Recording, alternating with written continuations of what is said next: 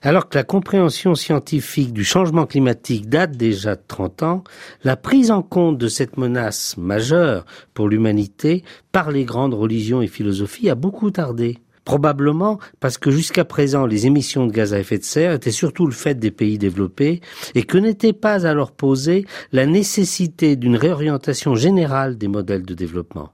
Déjà ces dernières années, des expressions d'autorités religieuses bouddhistes et protestantes s'étaient exprimées. Mais l'aggravation de la situation oblige maintenant, pour contenir le réchauffement à moins de 2 degrés, à impliquer maintenant tous les pays. Cela ne sera possible qu'à la condition de réussir aussi l'amélioration des conditions de vie dans les pays en développement.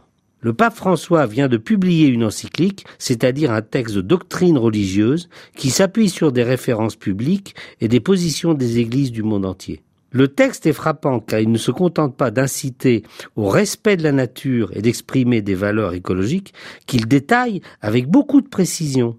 D'une part, ce texte émis par le pape d'origine sud-américaine relie fortement dégradation de l'environnement et dégradation des conditions de vie des plus pauvres. D'autre part, il pointe le fait que les principes de concurrence qui règlent les relations économiques ne correspondent pas à l'intérêt général puisqu'il s'ensuit un creusement des inégalités.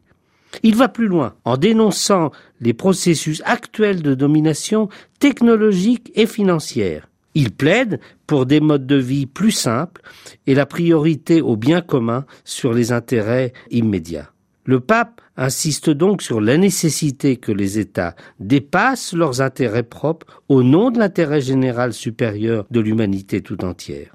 La période actuelle est ainsi très paradoxale, avec le décalage qui existe entre les fortes tensions qui traversent le monde et la nécessité de répondre tous ensemble à un péril d'une nature nouvelle.